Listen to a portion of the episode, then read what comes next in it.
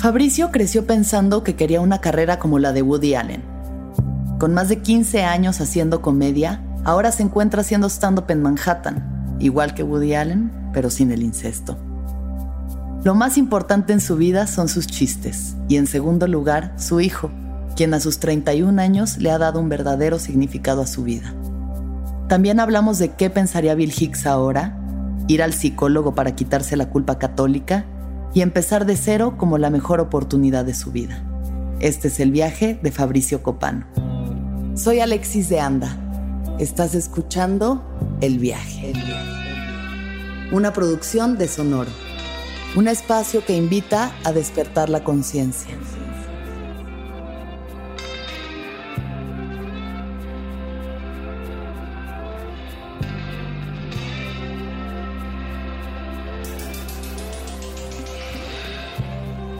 Hola, soy un adolescente vestido 100% con ropa de pana. Fabricio Copano, hola. Alexis, ¿cómo estás? Muy bien, amigo. Muy feliz de verte a través de mi pantalla, de mi laptop, en mi departamento, donde no me he bañado en dos días. ¿Hay un closet ahí? Hay un closet atrás, pero estoy en mi cuarto. No, no estoy ah. dentro del closet. Okay. Siento que cada vez algo más del closet, de hecho. Oye, eh, primero quiero decir que yo me autoinvité a este programa. ¿Cómo? Porque pusiste ahí en Instagram ah, claro. quién debería invitar y yo me puse yo, como pensando que eso no era posible, ¿no? Como yo, como jaja, yo. Y acá estoy. ¿Por qué no va a ser posible? ¿Por qué crees que tendrías tú que estar en el viaje más bien? No sé, no, porque dije, bueno, hay un podcast, aquí quiero estar ahí. Hay un podcast de Alexis. quiero hablar, quiero hablar con alguien. ¿Por qué no estoy yo? Pero yo eh, ya te había pedido que estuvieras, solamente no lo habíamos concretado, pues por situaciones de pandemias y distancia y demás. sí, es que tampoco eh, casi, lo, casi tampoco sucede, así que sí. Es, es, increíble que vamos a estar aquí. Tú estás en Nueva York, yo estoy en la Ciudad de México y estamos en semáforo rojo acá y entonces estoy encerrada en mi casa. Qué bonito igual que ocupen el semáforo. Como que eso pensaba yo, como, para niños, ¿no? Como, como qué, qué bonito que alguien en México le haga caso a un semáforo, porque no suele pasar. Ahora van a respetar. ¿Qué respetan los ciudadanos mexicanos? Ya sé, el semáforo. a veces, a veces. No puedo decir que siempre, pero lo estamos intentando. Fabricio es un queridísimo amigo mío, chileno, eh, comediante maravilloso. Yo a Fabricio lo conocí viendo su especial en Netflix antes de conocerlo en persona. Y, es un especial increíble. Muchas gracias. Y, y, es una de las personas más chistosas que conozco. Así que espero que este sea un viaje chistoso. No sé cuánta tragedia haya en tu vida, pero lo que menos necesitamos ahorita, justo lo que menos necesitamos ahorita en el viaje es tragedia. Necesitamos sentirnos contentos, alegres, animados. Así que espero que no haya incesto en tu vida. Hoy día vi, hoy día vi, estaba caminando y por primera vez vi un viejito que tenía un sticker que decía yo me vacuné contra el COVID-19. Wow. Yo dije, wow, eso es, como, eso es el futuro. O sea, como todo el mundo va a andar con su sticker, como... El, emblema. Sí, yo me, emocioné. Dije como ya aquí ya estoy viendo gente en la calle que tiene un sticker. Quizás es el inicio del fin de, esta mierda que, ¿Y tú, tú, te vas a vacunar? Por supuesto. Sí. ¿No crees que nos van a dominar a través de una vacuna? Ojalá que nos dominen. Ojalá. Lo único que quiero es dejar de pensar y que me dominen y me digan qué, creer y yo seguirlo. No quiero más tener que elegir yo cosas. O sea que. ¿Por qué luchan tanto por mantener conciencia de para qué? Qué, agrado, ¿verdad? Qué agrado que, te lleven y te traigan y te, eso, eso, eso quiero que te digan que escoger ya, ya suficiente. que, te, vistan, que te pongan ahí lo que quieran, sus marcas, ya listo, ok. Eh, así que eso quiero, que no, no quiero más pensar. Va, perfecto. Bueno, antes de que eso pase, voy a hacerte la primera pregunta del viaje, que es, ¿qué te gustaba hacer cuando tenías siete años de edad? Siete años de edad, dibujar. Eso era mi, y eso era mi, mi, pasión y creo que eh, por muchos años creí que era lo que yo iba a hacer en la vida, era ser dibujante. ¿Y qué dibujabas? Ah, dibujaba superhéroes. Dibujaba, eh, dibujaba también como personajes de caricatura. Dibujaba a mis profesores, a mis amigos. Eh, eso, eso sí era. Y quería ser dibujante como que comparaba pinturas y tinturas y veía como libros de dibujo. Eh, no sé si a los siete años, quizás estoy, estoy como exagerando, pero por ahí. Por ahí joven. Sí, muy, muy joven. Y yo Esa decía, era la intención. voy a ser dibujar. dibujante. Ajá. Hasta que un día vi cómo son los dibujantes. Había un ¿Cómo son? vecino, había un vecino que, te- que era dibujante, dibujaba en, la, en, una, en una. ¿Viste? Que se llama Las Tres Mellizas, que eran como dibujos franceses, como bien horribles, ¿no? Como bien como europeos, que daban así como entre medio de los cartoons normales. Ajá. Bueno, no eran muy buenos, pero, la- pero estaban ahí, se llamaban las- como las tres mellizas, algo así. Y él lo dibujaba desde Chile, como parte de eso, y, y era vecino mío. Ok. Y, y no era una persona que yo decía, que, que, que, que yo dijera, quiero verme así. Porque era una persona que estaba en calzoncillos casi siempre. Salía Eh, así al pasillo. Y ponía, ponía los dibujos en un fierro, o sea, como para que se secaran. Los pintaba y los ponía como en una en calzoncillos para no ensuciarse la ropa. Entonces era como una persona en calzoncillos que estaba colgando eh, dibujo. Y ahí dije, bueno, ¿qué es lo segundo mejor? La comedia. Eh, ¿En qué momento supiste que querías ser comediante? ¿Como cuántos años tenías? Ah, no, eso fue como a los 13, 14. Ah, un poquito más adolescente, sí. Sí, sí. Y fue muy consciente. Fue como, eso quiero hacer ahora. ¿Cómo se hace? ¿Ah, sí? Sí, ¿Y cómo, cómo llegaste a esa conclusión? Bueno, había, fue un cami- camino. Yo eh, aquí me gustaba mucho, bueno, lo voy a decir, porque me gustaba mucho Woody Allen. Y, y mis Pues papás me habían dado. no está de más decirlo. A mí también Sí, me ha gustado sí. mucho Woody Allen. Cuando yo tenía 13 años me gustaba mucho Woody Allen y curiosamente Woody Allen también me gustaba mucho de los niños de 13 años. y entonces tenía sentido, tenía sentido. Y, y no, me gustaba mucho Woody Allen, era muy fanático y veía las películas y como que para mí era como, eso es lo que hay que hacer en la vida, ¿no? Vivir en Nueva York y como que hacer, no sé, ir a comer a un restaurante y como que pelear con el bartender y como que eso era la vida, ¿no? Eso era lo que había que lograr. Claro. Lo lograste, Fabricio. Mira dónde estás. Estás en Nueva York, en un departamento donde hay muchos libros. Ajá. Algo, eso parece una escena de Woody Allen. de Tal hecho. cual, tal Ahí cual. sería. Ajá. Sí, Libros de incesto, Woody Allen. Mira, qué mejor, qué mejor. Eh, sí, y, y- y- y mi intención era como que había que ser como Woody Allen. Y, aquí- y Woody Allen hacía stand-up. ¿No? Pero, pero yo no entendía bien qué era. Entonces Mm. cuando veía videos de Woody Allen haciendo stand-up era muy raro porque además que no entendía muy bien el inglés que tenía. Mm. eh, me acuerdo que tenía un chiste sobre un alce y, y una fiesta de disfraces y había muchos chistes sobre como los judíos y como, como muchas cosas muy particulares y yo no entendía si eso era como contar chistes o era contar una anécdota o era como una entrevista, como que no entendía bien. Y luego vi eh, Man on the Moon. La de Andy Sí, Kaufman, la la, de Andy historia de Andy Kaufman. Y, esa, y ahí dije, ah, eso es lo que hace la gente. Va a Los Ángeles, se sube a los locales de comedia, conoce a un productor, como que eso es lo que hay una estructura aquí. Y luego, cuando ya fui, como que entendí ya la foto completa, creo que fue cuando vi un documental que salió el año 2000 que se llamó Comedian, Ok. que era de Seinfeld. Ah, ok, sí, sí, sí. Ajá. Y, y ese documental ya ahí es como que eh, la industria de que uno va a probar un chiste acá y luego va a otro bar y luego prueba otro chiste y como... Y ahí dije, esto es lo que quiero hacer. ¿Y existía algo así en Chile? No, por O sea, supuesto que no. nada. No, en no, Chile no, todo llega además como 20 años después. Sí, Chile en ese momento está recién apareciendo MySpace, como que está en otro en otra dimensión vive Chile. Pero no, Chile se ha adelantado bastante. La verdad que miento, Chile está en ahora ya no, pero en ese momento sí, era todo era muy lento. Claro, está muy lejos las cosas. Si a México llega, o sea, si todo va llegando como en eco y digamos partía de Estados Unidos y entonces medio nos llegaba aquí y luego les llegaba ya hasta allá abajo, imagínate. No, pero ustedes, que ustedes sí que en se llegar. pasaron. Ustedes sí que México sí que es impresionante. Viendo ese documental de la música y Ajá, como, ¿cómo no copiaron el rock inmediatamente? Como, ¿por qué se demoraron 20 años en copiar el rock? Eh, y así con el stand-up, porque el stand-up también se demoraron mucho en copiarlo. Pues tardaban las cosas en llegar, o sea. Pero estaban ahí, están aquí al lado. o sea, están al lado, pero no tenía, ¿sabes? Yo tenía, por ejemplo, la antena parabólica con la que podíamos ver Saturday Night Live y esas cosas, pero si no, tenías que ver el canal 2 y Sabadazo, y pues por eso hay comediantes que siguen más o menos siguiendo ese formato. Están en Sabadazo, en, están en, estado mental de Sabadazo. Están en estado mental de Sabadazo, sí. Nosotros en Chile, claro, nos llegaba eh, Sado Gigante, que era nuestro sabadazo.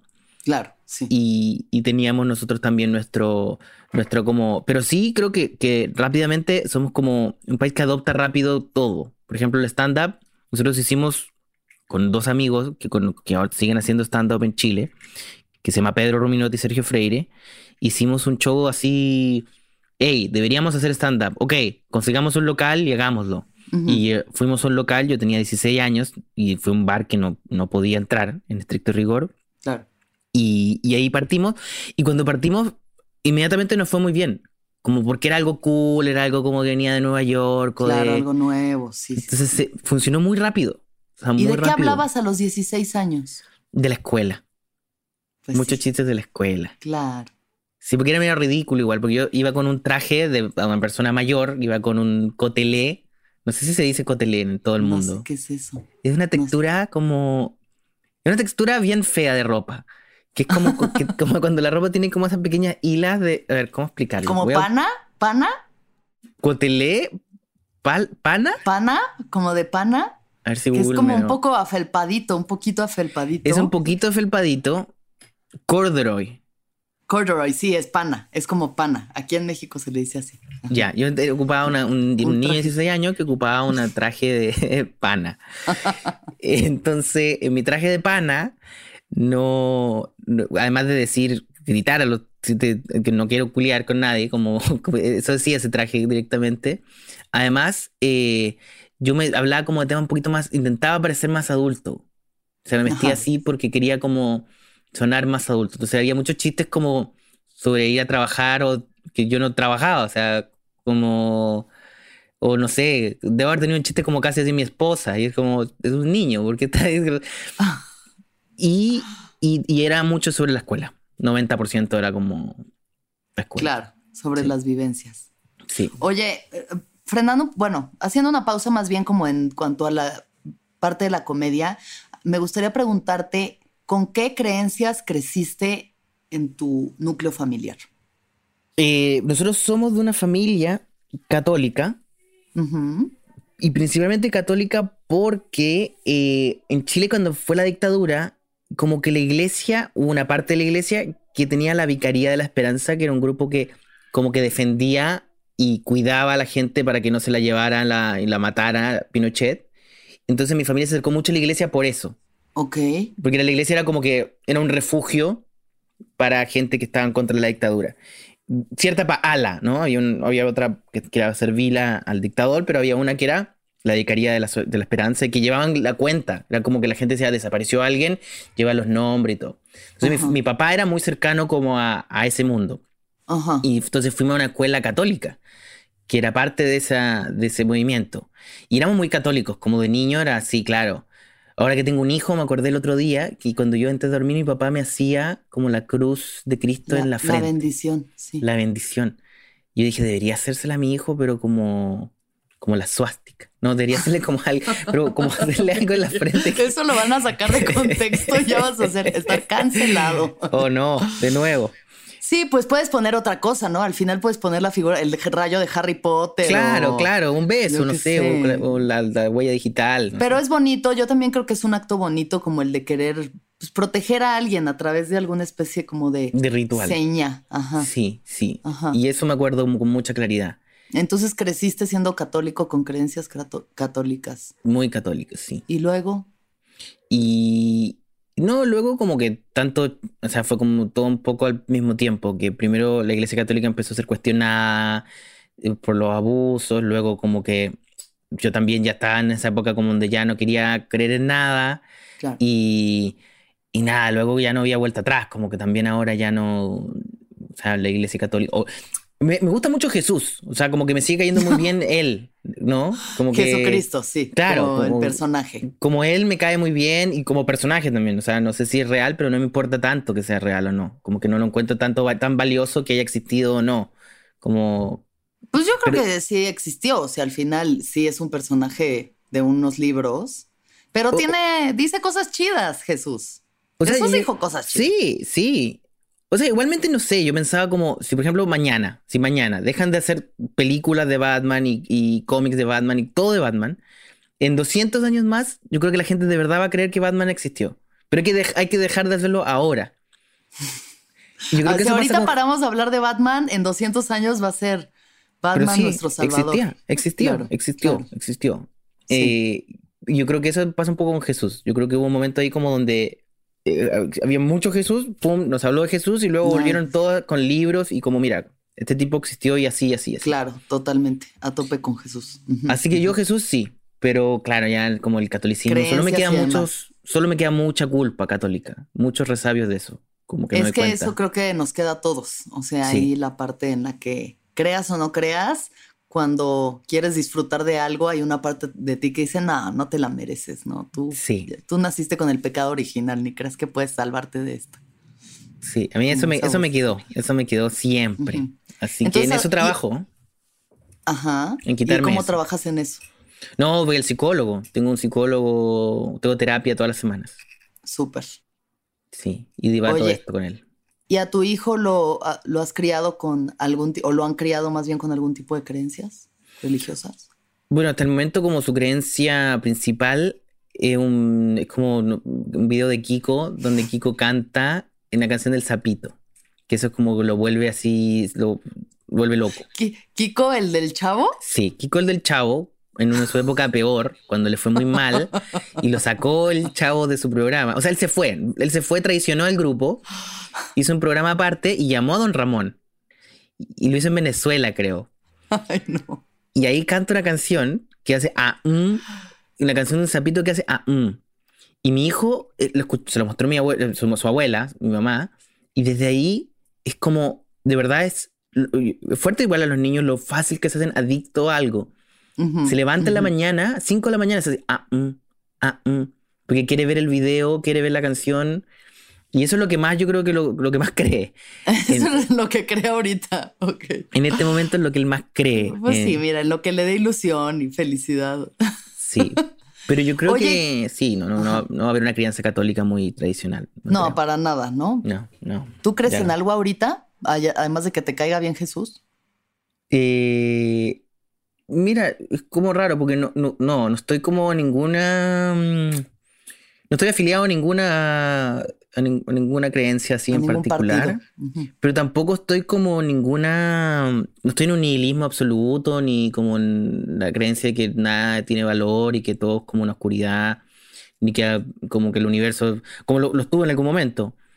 Eh, pero no sé, no, no, no, no tengo como una, una, un- una vía- vida espiritual muy mm, compleja, por Ujú, decirlo así. ujú. Me he dedicado más bien a. Nada, nada, no me he dedicado a pensar en eso. Claro. A resolver mi culpa católica y sacarme como esos resabios más que a, a pensar en algo. Está perfecto, ya con eso es suficiente. Sí, es mucho trabajo. Oye, y hablando de rezagos, ¿cómo fue para ti vivir en Chile durante una dictadura? Bueno, yo lo viví, la verdad, no, no, no directamente. Yo la viví cuando ya se acabó. Yo Ujú. nací el 89, que es como el día de que se acaba. Pero la dictadura chilena, eh, como que tuvo. Tiene como muchas cosas que culturalmente siguieron, ¿no? Y, y Chile es pesado, es una sociedad bien pesada. Es como bien censuradora. O sea, por ejemplo, creo que el divorcio es como legal desde el 2004. No, en serio. El divorcio. O, sea, sí, conservadora a tope. Sí, Ajá. muy conservadora. Ajá. Y ahí yo creo que, que, que, bueno, nuestra generación como que ha cambiado eso, pero sigue siendo igual muy censuradora. O sea, muy... Ahora recién estaba pensando como, hay ropa que yo no me pongo en Chile. Como hay pantalones que yo digo, "Eh, ese pantalón en Chile, ese, ese pantalón mejor para Nueva York, para... Pero en Chile que, no, que la gente no me vea con ese pantalón. ¿Qué tiene el pantalón? No, nada, colores. que se censura todo de esa forma. tiene pitos pintados por todas Claro, que son dos penes que salen en vez de piernas. No, es. Eh, nada, sí, pero ese tipo de detalles, claro. Cuestionarse como. No es nada, pero es como que yo digo, eh, en Chile como que me van a juzgar por tener ese pantalón. y, y una estupidez pero también es como... Pero es una estupidez que habla de muchas otras cosas. O sea, al final es un ejemplo que habla de muchas otras cosas, de querer ser libre, o sea, de querer pensar por ti mismo y, ¿no? Decir lo que tú quieras decir y hacer lo que quieras hacer. Que los países chicos tienen ese problema, que la, gente se conoce mucho. Entonces, eh, como que todo se siente más enjuiciado. Es más fácil enjuiciar al otro. Claro. Pueblo chico, infierno grande, decimos aquí. Sí, también lo decimos allá. Y solamente lo dijimos nosotros primero, pero. Mira, quién sabe. Puede ser. No nos vamos a poder pelear ahorita por la autoría de la, frase. de mierda que quién Esa frase es la más real del mundo. Sí, claro. Pero, pero bueno, entonces regresemos como a esa parte de tu adolescencia en la que descubres la comedia y empiezas a hacer comedia. ¿Y qué es lo que pasa en ti en ese momento? Bueno, me pasa que al principio no, no entendía muy bien como la, el objetivo final de la comedia, que era hacer reír a la gente. Eh, como que tenía igual cierta, cierto nivel de, mm, de inexperiencia, o sea, no cierto nivel, un nivel absoluto de inexperiencia, que me hacía pensar que la comedia igual podía haber, ser a veces chocar al público, ¿no? O como dejarlo como con una risa medio incómoda o por decir cosas como, eh, no sé, muy chocante, o por la actitud, o por, no sé, ¿cachai? Como... Y, y, claro, eso fue lo primero como mi primera actitud como en el escenario, pero siempre con los chistes, al menos siempre tuve chistes, entonces con eso al menos, pero hablaba muy rápido, estaba muy, muy, muy eh, ansioso por terminar, por bajarme, y bueno, como tú sabes, ¿no? Todo el mundo es como parte así. Todos hemos pasado por ahí. Y, pero lo bueno fue que como, como, como estábamos partiendo no había punto de comparación. Entonces lo hacíamos mal, pero nadie sabía que, que había como que se podía hacer mejor. Porque... Es que eso, eh, nadie sabe que lo estás haciendo mal si no saben qué estás haciendo. Exacto. O sea, claro que había algún snob que miraba y decía, ah, no son como George Carlin. Y no era como, Claro, porque nadie. Tengo 16 años y un traje de pana. No soy George Carlin. o sea, mírame, mírame. ¿Te parece que soy George Carlin? Pagaste mil pesos. Como no pagaste nada por venir acá en pesos chilenos. Y quieres a George Carlin de, 16 años en traje de pana. No, no, no. Era, era, era obviamente una. Claro, era un experimento. Y, y luego se transformó en un trabajo. Porque llegó a la televisión y cuando nos pusieron en un programa de televisión, de ahí, claro, fue mucho más, había que presentarse mucho más. Pero eso fue muy bueno porque te, como que obligó a que, existiera una industria, que existieran lugares en, varias ciudades. Y yo creo que ahora los comediantes que salen, como que no tienen que vivir esa experiencia de mierda de tener que ir a abrir un bar a una ciudad y como que el bar no sepa que tiene que tener micrófono, que no sepa que el público tiene que estar mirando todo en el mismo lugar. O sea, lo básico, ya estamos como al menos fuera de esa fase. Claro. Pero. Eh, está bien ser parte de ese inicio también. Creo que es esa parte que también permite experimentar un montón más. O sea, yo siento que cuando empezamos a hacer stand-up aquí en México, igual por lo mismo de que nadie sabía bien cómo era la cosa, pues sí. Te dabas más lujos de experimentar. Luego ya es como, no, el stand-up tiene que ser así, así. Estas son las reglas de la comedia. O sea, nosotros nos presentamos y cada uno hacía como 40 minutos y era como no se hace así, no, no funciona así. Un show de tres horas ahí. Y, no había como forma de bajar uno al otro, o sea, no había una luz, no había un tiempo, era como, o sea, no, lo básico no lo sabíamos. Era rupestre. Era rupestre, sí. Era, Y era como también muy mm, ignorante en muchos sentidos, como, no sé, eh, eh, tanto el público como nosotros. Me acuerdo que una vez hicimos un show con un amigo a, las tres y media de la mañana en una discoteca. O sea, la gente bailando, bailando, bailando, baja la música. Hola, mi, mundo interior. Nadie le importa, nadie le importa. O sea, hay alguien que tú estaba a punto de coger Alguien que ya estaba cogiendo. Que ya estaba cogiendo ahí y tuvo que parar su energía, mirar a un lugar donde había una persona diciendo, bueno, cuando en los cumpleaños pasa que... O sea, ¿quién le importa tu mierda? Y eso nosotros decíamos, bueno, sí, vamos. O sea, no sabíamos tampoco, como no Claro, sí, sí. Y, y, al final, ¿cuánto tiempo, o sea, hace cuántos años te fuiste tú de Chile? Hace como, ahora creo que ya vamos por los cinco. Muy poco realmente, o sea, sí hiciste la mayor parte de tu carrera ya. Sí, nada, no, acá ¿Te tocó ver crecer la industria? ¿Realmente sí te tocó ver cómo una semilla que ustedes plantaron se volvió un hermoso abeto? Un abeto. De comedia. Un abeto del humor. Y nuestro abeto, igual lo bueno es que ahora, por ejemplo, no sé, cuando fui a Chile en noviembre, diciembre, eh, hay un club de comedia. Entonces ya uno va y hay un club, obviamente con la pandemia lo han pasado muy mal, pero digo, hay un lugar, como hay una casa donde llegar. Sí. Eh, y eso está muy bueno. Como qué suerte como la de los comediantes nuevos que pueden ir a un decir como bueno, hay que ir a ¿dónde, dónde hay que hacer stand up? Aquí en esta dirección. Hay un lugar donde llegar, como nosotros no teníamos hay un espacio. Claro, sí, totalmente, súper importante.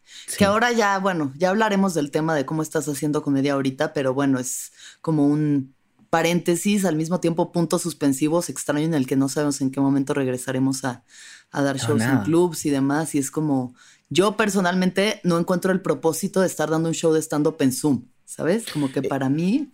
Es muy triste porque yo lo he hecho. Eh, sí, tú no paraste de trabajar, o sea, empezó la pandemia y tú dijiste, yo sigo. Es que había que, yo sé que, que, no es stand-up, ¿no? Como que yo entiendo que no es, no es stand-up, pero en un momento pensé, dije, mira, a veces yo también caigo en esto del purismo. yo me he visto a mí mismo diciendo como, eso no es stand-up, ese... Y claro. está bien, digo, como que uno quiere preservar ciertas reglas como de lo que uno hace porque creo que le dan valor también a lo que uno hace. Pero también cuando el mundo se acaba, es como que hay que decir, bueno, hay que seguir, ¿no? Adaptarse a morir, sí. Sí, y, no, y no, no, no me gusta, o sea, no lo disfruto. De hecho, no, nunca he cobrado, por ejemplo, nunca he dicho como paguen un ticket por verme haciendo por Zoom. No. Ah, no has cobrado los shows, es solamente como para probar material y estar ahí. Es que no encuentro que no, no, no podría alguien decirle paga por esto. Como. Ay, yo sí. Yo sí podría decirles paga por esto. A empresas sí. Por ejemplo, eh, como privados, que paguen por esto. Claro. Pero así como a la gente que pague ticket, como por verme así. Hola. Oye, Fabricio, tú tienes en tu brazo tatuada una frase que también viene en el principio de mi especial de Netflix, que es It's Just a Ride de Bill Hicks. Y para mí personalmente, Bill Hicks, yo creo que si hablamos de despertares de conciencia, que creo que uno puede tener muchos durante su vida, para mí ver a Bill Hicks por primera vez fue como un gran despertar de conciencia. escuchar a esa persona hablar y decir, ¿cómo puede alguien como desmenuzar tan claramente las verdades más profundas de la existencia? ¿No? Entender la vida de esa forma tanta rabia, o sea, como con tanta pasión. Yo creo que algo que siempre recuerdo mucho de Bill Hicks es como que se nota que le importa lo que está diciendo. Lo, lo, está diciendo por, no sé, el mismo show por millones, millones de veces, pero se nota que le importa mucho lo que está hablando. Le importa. Yo, yo siento personalmente que sí hay mucho enojo también. O sea, creo que sí hay un verdadero enojo ante la ignorancia, ante la injusticia, ¿no? Como que, pues sí, pienso por lo mismo de cómo puede ser una persona que hizo tanto ácido y tantos hongos y estar tan enojada. Porque a mí solo me han hecho una persona más amable y feliz. Como decir, ay, ya, que si es, si es just a ride, entonces ¿qué importa? ¿Para qué enojarse? Sí, porque es curioso, porque él, él está como, es just ride, pero al final, porque durante todo el tiempo estuvo muy enojado con todo lo que la gente estaba haciendo en este viaje. Totalmente, eh, sí. Pero sí me encanta eso, me encanta que se, como que creo que en, en la comedia en general se nota cuando a alguien no le importa tanto lo que está diciendo, o porque lo encuentra, o a veces como cómico, pero no, le afecta, o a veces también porque son chistes que ya llevan un tiempo y que ya...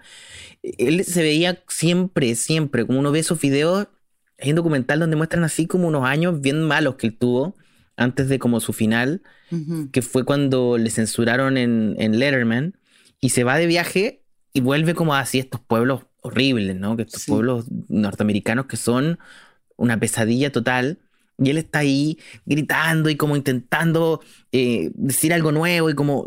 y, ahí yo pensaba, claro, como que esta pesadilla igual de la comedia no se acaba nunca, ¿no? Como que solo muta, pero no se acaba nunca como la, la no sé, la, la, la el, viaje de la comedia, como de cierta forma, ¿no? Sí. Como, nunca se llega a un final, como a un punto óptimo. no, se, no se, resuelve. No se resuelve. Porque además las cosas cada vez se ponen peor. Entonces, ¿qué tendría que decir Bill Hicks ahorita de lo que pasó en el Capitolio? O sea, ¿qué? O sea, ¿y qué pensaría, no? Quizás como, no sé, cuando uno ve como comediantes que están, no digo que lo hayan logrado, que están intentando seguir como una beta media Bill Hicks, ahora son, están totalmente desapegados de las emociones como que su discurso es totalmente como, como que ese discurso evolucionó o, involucionó a una versión como mm, totalmente eh, descreída de la realidad. Sí. Eh, como Sin, sin corazón, ¿no? Como que solamente como, son todos estúpidos, no entienden nada, como tan estúpidos, como tan estúpidos. Y, yo creo que Bill Hicks no hubiese hecho eso. Como que no, hubiese, no, se hubiese parecido a lo que estaba haciendo al, al morir. Eh, no sé, ahí quizás quién sabe, eso hubiese sido como de derecha, ¿no? Como quién sabe. Como que está todo tan raro que como, o sea, yo creo que hay mucha gente, me pasa mucho con comediantes más viejos, que como que tienen un espíritu rebelde, como mm. la rebeldía se salió un poco de la, de la izquierda mundial, sino que se, se, estableció en la derecha, como esta idea de rebelarse contra no sé, por ejemplo, lo del Pentágono, o sea, perdón, el Pentágono, lo del Capitolio, que era mm. como rebelarse contra la autoridad y el poder, de manera equivocada, o sea, están con el discurso equivocado, pero eso es lo que ellos están proponiendo, ¿no? Rebelarse contra el Congreso que no los representa, que no dice su voz. Esas son ideas como que antes en los 70 las la llevaba a la izquierda, ¿no? Eh, no, no como en el culto que a Trump, que tienen, o sea, yo creo que ahí está lo más tóxico de su, de, su discurso, pero obviamente que había unos enfermos ahí vestidos de militar y todo, pero también habían como unas señoras perdidas como en el edificio, ¿no? Como sacándose selfie, como con los muebles. Perdidas como en el Walmart, o sea, ¿de qué? O sea, claro, o sea, pero ¿dónde está el pasillo de la fruta? Y la señora mirando como todo el, el universo estallar alrededor de ella. Y, Y, uno se pregunta como, ¿dónde, dónde está como el, Porque más es un, un, golpe de Estado como sin inteligencia. Es como un golpe de Estado, que, además que no resulta. O sea, primero un golpe de Estado fallido. totalmente. El tipo va a salir del, de la Casa Blanca, o sea, falló su golpe de Estado. Sí, ya fue, ya fue. Pero porque no le puso trabajo tampoco, sino que mandó. Además que yo decía, es como que él intentaba decir este discurso como de eh, eh, vamos todos al Capitolio, estamos muy enojados. Y como en esa actitud como por si resulta, ¿no? Como, como, como vayan. A ver si. A ver, o sea, quizás no pasa nada y también está bien. Como que tampoco ser como su. Como que dijo este discurso como, bueno, vayan, ¿no? Y como a ver qué pasa. Eh, pero claro, eh, eh, es que el fascismo sin, sin, como sin, sin una como una, un marco teórico intelectual es Trump. Entonces no, pero ya va a venir alguien, eso es lo más peligroso, ¿no? Como que va a venir alguien que mm. va a entender todo esto de Trump y al mismo tiempo se va a haber leído como unos buenos libros, como los que están acá, y, ese, ese es peligroso. Yo ya no sé qué es peligroso a estas alturas. O sea, la ignorancia es igual de peligrosa que la inteligencia, siento. Como que ya, o sea, ya ver el mundo en el que estamos es como decir, bueno, pues a ver qué pasa mañana en esta telenovela llamada 2020/21. Sí, pero yo creo que el, es como también, quizás el otro día yo pensaba, como cuando nos llega la internet, es como que nos pasaron una herramienta del año 3000, como que nosotros no estamos preparados como para ocuparla, como que no la deberían quitar. Es como, ¿sabes que Ya probaron, no, pasen de vuelta los celulares, no, no está funcionando, porque es como de verdad somos personas que no estamos, o sea, nuestro nivel intelectual no está preparado para el nivel de información que nos está llegando en, los celulares cada segundo. Entonces, creo que eso es como el mayor problema, como no, no podemos digerir todo esto porque es mucho. Es mucho, es muchísimo. Sí, es una eh, locura. Pues bueno, a ver hasta dónde nos lleva. Pero regresemos a ti, Fabricio. ¿Qué te parece que regresemos a ti? ¿Quieres hablar de ti? Es uno de mis temas favoritos. ¿Sí? ¿Te gusta hablar de ti? Después de hablar de ti. A veces no sientes que después de hablar de mí, a mí me fascina hablar de, mí. Eh, mi, tema favorito es hablar de mí. Hablar de ti. A mí también me encanta hablar de ti.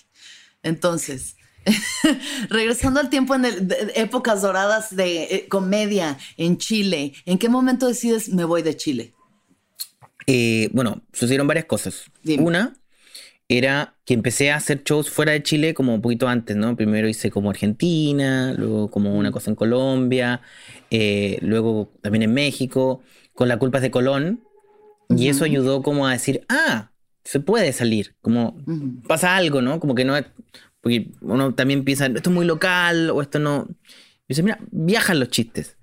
Y, y luego pasó, en particular como cuando ya, ya yo tenía 25, yo había hecho un par de películas y dirigí otra película más.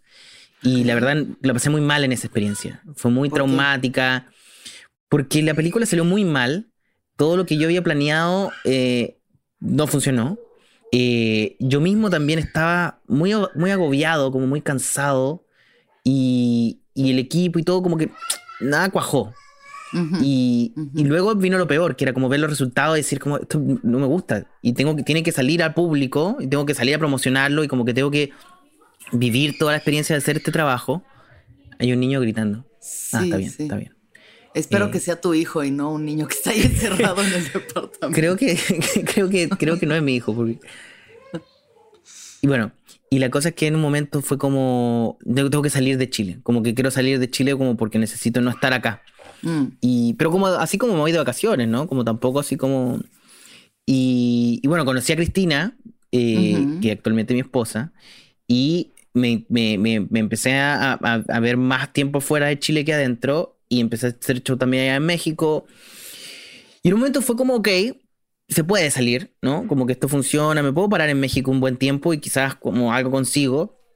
Pero también fue como, siempre quise Woody Allen, ¿no? Vivir como esto, de estar en la ciudad gigante donde son todos comediantes, donde tú vas al bar y como que está lleno de locales, donde hay toda una estructura y como que puedes partir en un bar y terminar en una sitcom. Y, fue como, bueno, hagámoslo. si vamos a hacerlo, hagámoslo ya. Como mientras antes lo haga, más tiempo tengo para aprender y para entender y para, para crecer. Y fue como que, listo. Y, y mi esposa como que también ella es americana, entonces era como muy fácil eh, es gringa, entonces era muy fácil. Oye, eh, porque tú y yo tenemos la misma edad, ¿cierto? ¿Tienes 33, 34? Yo tengo 31. 31 años, Fabricio. O sea, y ya eres un hombre casado y con hijos. ¿Y cómo pasa eso? Porque yo todavía, yo lo quiero, pero lo veo como algo tan lejano a mí. sí. ¿cómo pasa eso? Bueno, primero porque mi mujer. ¿Cómo decides casarte con uno? O sea, porque conozco a tu mujer y es lo máximo, pero ¿cómo decides casarte? ¿Cómo, cómo pasa todo esto? Mira, yo creo que, a ver, primero la, la, la, la edad de Cristina también pesa mucho, ¿no? Para al menos el, tener hijos. Como, así como tú lo veas como mucho futuro. Ahora tiene, va a cumplir 36. No manches, ya me quedan dos años nada más de fe. pero no, pero hay, la ciencia avanza, la ciencia avanza. Sí, sí, sí. Eh, pero en mi, en mi, caso en particular, eh, espérate, está, está el niño. Que no te oiga, que no te oiga tu mujer. Sí, no quiero que escuche esta parte. Sobre todo el niño. Eh, no, no. Eh, fue, fue en un momento donde nosotros ya así como, no sé, nos veíamos juntos como por mucho tiempo, pero mm. principalmente también pasó, y, el matrimonio pasó porque si no me podían echar. Ella estaba embarazada, queríamos, como estábamos buscando un hijo, eh, ella quedó embarazada. Y, y, de verdad, legalmente me pueden echar mañana, incluso siendo padre de un niño gringo. Claro. Eh, te pueden echar mañana si se les da la gana. Especialmente como pensando en la era Trump, donde era como, mm, hoy hay una nueva ley que dice toda la gente con ropa azul se tiene que ir del país. ¡Pum! Claro. Como que... Entonces, mejor no pasar riesgo. De hecho, llamamos a un abogado, le preguntamos como, ¿qué podemos hacer que no sea casarnos eh, para que no lo echen? Y como que el tipo dijo casarse, como que no... no hay, no hay más. Ahora, yo también algo que me gusta igual un poco esto es como lo contra lo contracultural que es casarme y tener un hijo como a los 30, como que nadie de mi edad lo está haciendo. Totalmente, sí, sí. Y, siento que cuando tenga, no sé, 40 y como que eh, esté como en, en, otra posición de la vida, va a ser como, ahí recién la gente va a estar como teniendo hijos y yo voy a decir como, ja, yo ya... Y ya vamos a estar todos bien cansados de jugar a las escondidillas con un escuincle a los 45 años. Ya no puedes correr. O sea, yo tengo 33 y ya me duelen las lumbares, Fabricio. Pero a mí también, a mí también. Y tengo que llevar un niño por ocho pisos en una escalera que se echa a perder, perder el ascensor. Eh, Pero sí. Sí. Entonces llegaron a Los Ángeles, ¿correcto? Sí, llegamos a Los Se Ángeles. mudaron a LA a cumplir con el American Dream. Sí, ya no- me da un poquito de vergüenza pensarlo así ahora, porque es como, es como la American Dream es una estafa, pero eh, al menos en la comedia sigue siendo el mejor lugar para hacer stand-up, porque hay millones de lugares, hay millones de públicos distintos Claro. y, y además sigue siendo como históricamente donde estaban todos los que uno vio, ¿no? Así que en ese sentido sigue teniendo un valor, pero ya no es como, o sea, encuentro que quizás Chile es más parecido como al American Dream hoy, como ¿Por que qué? alguien puede llegar a hacer cosas Ah, extraordinarias. ¿no? Sí, sí, ¿No? sí, sí. O, o incluso, no, no sé si triunfar, pero sí como hacer algo extraordinario, puedes pasar más en México quizá, que... Sí, porque hay menos competencia. Y porque también menos. hay- como que está agotado igual este lugar, como que está agotado, o sea, se hizo todo Claro. lo que, todas las historias que se podían contar se contaron, o sea, exagerar, pero muchas, Claro. Y, y quizás es mucho más interesante lo que pasa en Coyacán y en, no sé, Lima. Coyoacán y Lima se parecen, ahora que lo dices. La gente seguro que sí. La- Seguro que la gente se parece muchísimo. Oye, este, a mí me parece muy fuerte eso, ¿sabes? Porque yo hace un par de años que estaba en Los Ángeles y estábamos hablando de esto, tú te acababas de mudar, hablando como de, de cómo puedes triunfar, o sea, digamos entre comillas, pero triunfar tanto en tu país, ¿no? Llegar a ser tan grande y de pronto llegar a un lugar donde no eres nadie y otra vez estás hasta el fondo, o sea, como hasta la base de la pirámide. Y es Sí, volver a subir, y es volver a encantador. construir. ¿Cómo lo has vivido tú eso? ¿Cómo lo viviste lo tú en mejor. Los Ángeles? Yo, yo lo encuentro como, de todas las cosas que viví en esta experiencia, sin duda lo mejor. Ujú. Porque es como lo que hablamos de Bill Hicks, ¿no? Como que uno dice, bueno, fue a Letterman, ¿no? Eh, y, y, y luego termina como en un pueblo de mierda intentando sobrevivir y como haciendo shows para cinco rednecks con pistola. Y, y la vida es más parecida a eso que a como esta idea como de que uno está siempre subiendo una, una montaña, ¿no? Y como que luego llega a otra parte de la montaña.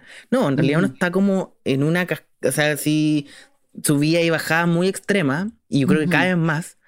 Y hacer ese ejercicio de como irme de Chile con mucha tranquilidad económica y como con, ja, eh, puedo hacer lo que quiera, a irme a Los, a, a Los Ángeles a como manejar 45 minutos para hacer 3 minutos en un open mic, eh, es como, bueno, me tiene que gustar primero mucho esto. O sea, Totalmente. me tiene- de verdad tengo que estar muy enamorado de lo que estoy haciendo pa- para hacer esto, ¿no? Como ya... eh, y segundo, eh, es, es tú- te hace humilde ante tu... Como que ya no te parece tan importante el éxito ni el fracaso porque te das cuenta que se parecen bastante. Como que ambos tienen mucha soledad, ambos tienen como mucho tiempo donde estás estresado por nada, mucho... Lo único, la única diferencia, claro, es tener dinero, que eso es muy agradable, pero en general... Sobre todo en Los Ángeles. Sí, O sea, sí. son ciudades muy pinches caras. Yo estuve dos semanas ahí, no, encerrada y me gasté un dineral que digo, ¿qué hice? ¿Cómo? No, sí, sí, sí. Hay que estacionar todo. Sí, sí. Eh, pero sí, eh, eh, la verdad a mí me encanta ver cómo he hecho ese ejercicio. Creo que de, de todas maneras se lo recomiendo a todo el mundo, en lo que sea que hagan, como eh, cambiarse de lugar o espacio físico o ni siquiera como de trabajo y empezar desde, desde de nuevo. eh, además que también es como que uno no es de nuevo, porque uno sabe muchas cosas ya. Como Es que, que uno- es eso también, ¿no? Esa parte en la que ya tienes todo el conocimiento y todas las, la, o sea, en este caso las tablas, ¿no? La experiencia. Entonces, es eso, o sea, es- sales de tu zona de confort, pero con Sí. muchísimo conocimiento. Es como la gente que dice, ay, me gustaría volver a nacer, pero ya sabe, saber todo lo que ya sé. Sí, sí, pero sería horrible ese bebé. Como se bebé diciendo, como, sí, ya sé, ya sé cómo hablar, ya sé cómo, no, no es necesario enseñarme las Me vocales. ca- odio al SAT, me caga pagar impuestos. No soporto esta vida. No quiero crecer. Oye, hablando de bebé, tengo un problema, porque se está yendo ahora la señora que lo cuida. No sé cuánto tiempo nos queda. Ah, pues ya vamos cerrando, vamos cerrando. Sí, que me Entonces, hablemos de eso, hablando de bebés, ya que ya tienes que irte a cuidar al tuyo. Sí. ¿Cómo ha sido la experiencia de tener un hijo?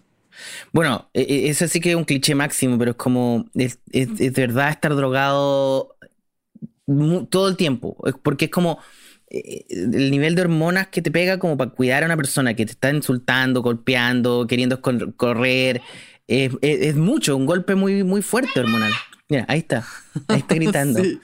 Sí. Y mire, veo su mano que está abriendo la puerta. Ah. Eh, y, y como esos dinosaurios de Jurassic Park que aprenden como a abrir la puerta, como... A zarpazos. Sí, ya aprendió a abrir la puerta. y Ya... Bueno, la cosa es que eh, lo ¿Qué más has bonito de todo- aprendido de ser padre? Sí. Sí, y he aprendido como a, a volver a mirar las cosas como con cierto mm, nivel de novedad. Como por Ujú. ejemplo, no sé, pues antes eh, uno como que, no sé, no piensa en las flores ni en los colores. Y ahora como que todo el tiempo estoy pensando en eso. Como que Mm. veo cosas y digo, mire, oh, mira este color, como que acá, se lo voy a mostrar a Nino. Como que intento meterme como en su, en qué a él le va a interesar en este momento de su desarrollo, ¿cachai? Ujú, ujú. Y eso es maravilloso, porque como que volví a ver las cosas como con, mira esa luz que sale de acá, ven, ven, como que quiero... Y antes como que todas esas cosas te pasan por alto. Mm. Y estoy todo el día pensando en eso, como en cosas que a él lo van a hacer eh, feliz o reír o, no sé, sorprenderse. Eh, y eso sí que, nuevamente, como que la gente entiendo muy bien porque la gente no quiere tener hijos. Como que lo aplaudo y como que bueno que hayan menos y como por, por el tema del calentamiento global y todo, ¿no? Como menos Sí, niños, sí, mejor.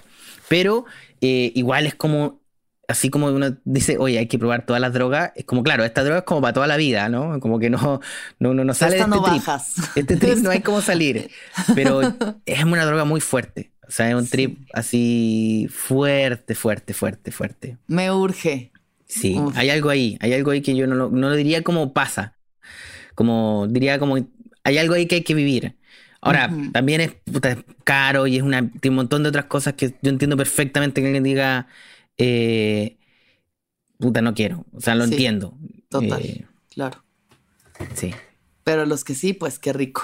Qué rico. sí. Oye, Sí. Bueno, y tarde, finalmente ¿no? algo de lo que tenía mucha curiosidad y quería preguntarte antes de que acabemos es que yo vi que ahora que te fuiste a Nueva York porque allá es un poco más abierto y puedes hacer stand-up y puedes trabajar, estuviste haciendo shows adentro de una burbuja de plástico. Sí.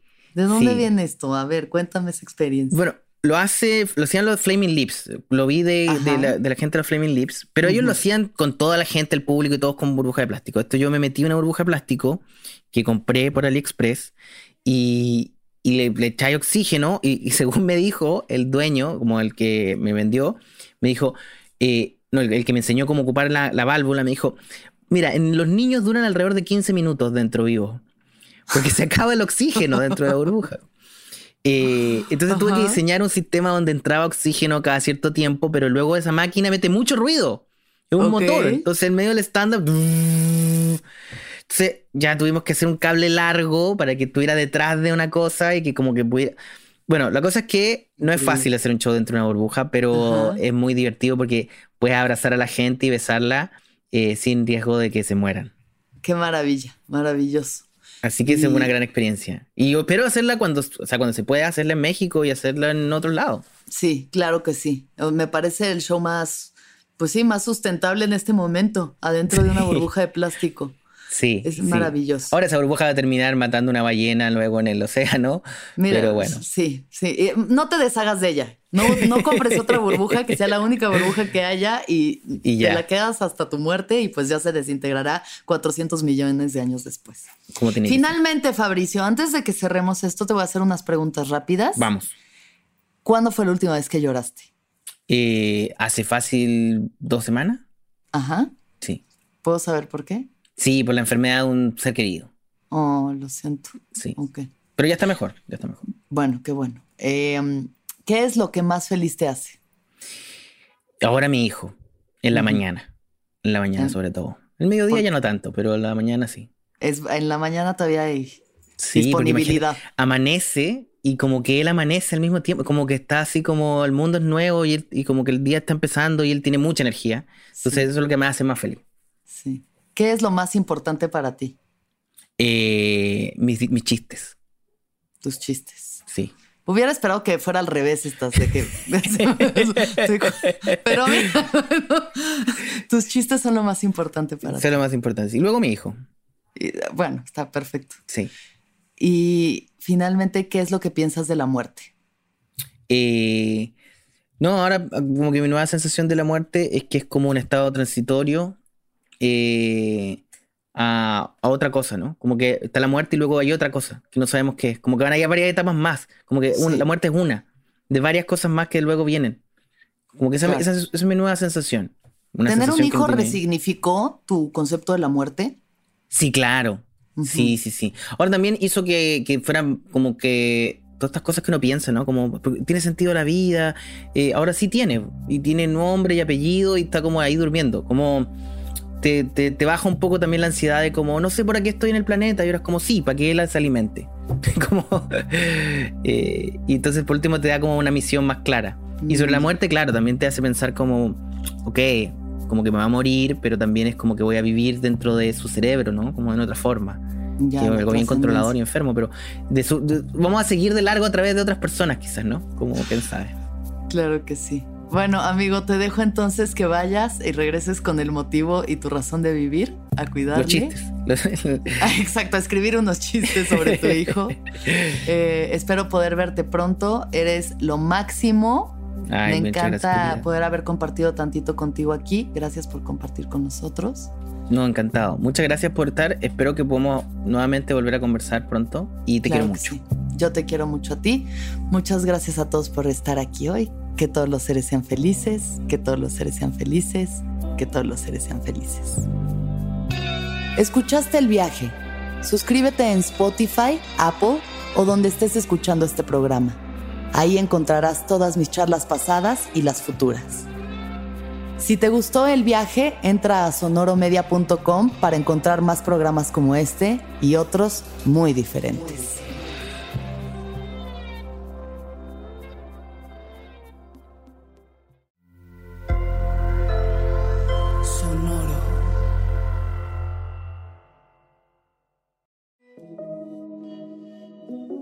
Hola, soy Roxana Castaños, una apasionada de la meditación y de todos los temas que nos llevan a una transformación espiritual, y te invito a escuchar Intención del Día, un podcast de Sonoro para dirigir tu energía hacia un propósito de bienestar. Encuentra un nuevo episodio todos los días en cualquier plataforma en donde escuches podcast. Intención del Día es una producción de Sonoro.